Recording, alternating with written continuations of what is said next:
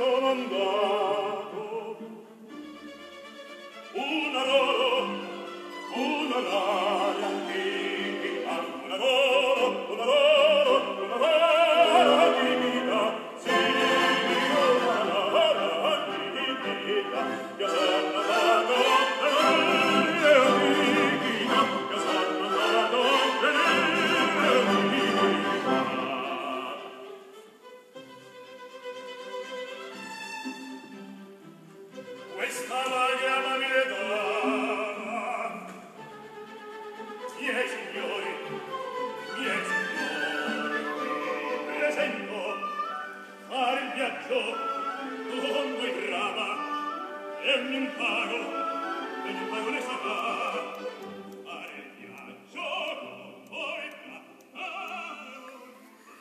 Buenas tardes o buenas noches.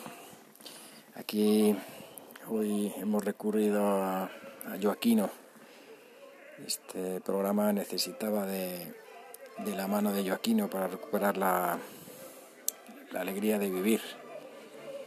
Eh, Joaquino Rossini, esto es de, la ópera El Viaggio a Reims, que bueno, fue una de de sus últimas óperas que compuso, aunque bueno, Rossini dejó de componer muy joven, con 40 años. Hasta esa edad escribió muchísimas, bueno, 40 óperas, una cosa así, a veces tres veces por año. Y bueno, ya se hizo famoso, se mudó a París y decidió que, que iba a dedicarse a la buena vida.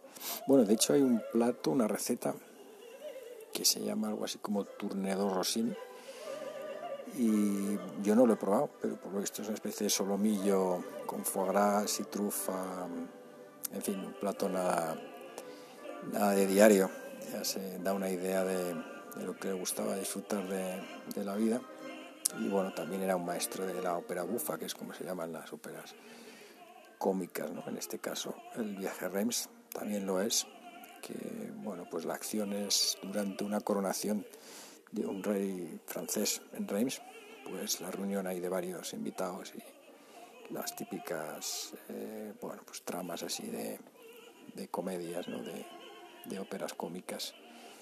Pero bueno, es una, una ópera muy, muy, muy, simpática y sobre todo pues en general Rossini tiene esa, esa ganas de vivir, esa, bueno, pues, bueno, y luego que era un genio, claro, tenía esas composiciones que, que le salían así sin, sin, mucho esfuerzo. Creo que El Barbero de Sevilla, que es su ópera más conocida, me pareció leer, alguna vez que la compuso en 14 días. O sea que da una idea del, increíble talento que tenía.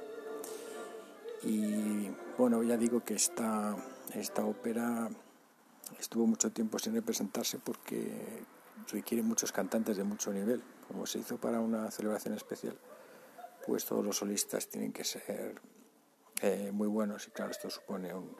es muy caro. Pero un director, Claudio Abado, que en los 80 se propuso pues representarla y tenía presupuesto para, para buscar estos cantantes que necesitaba y se hizo. O sea que, bueno, si quieres sumar al Barbero de Sevilla, y a Guillermo Tell, otras óperas que son más conocidas de, Rossini, sobre todo se conocen mucho las oberturas, pues tienes eh, el Viaggio Reims. Y nada, pues aunque este es un programa muy serio, para gente muy seria, eh, de vez en cuando pues hay que, hay que alegrarse con, con la música de Rossini y, y eso, eso es lo que he venido a traer hoy. Espero que te haya gustado y nos vemos en, en futuros episodios. Hasta pronto. Un abrazo.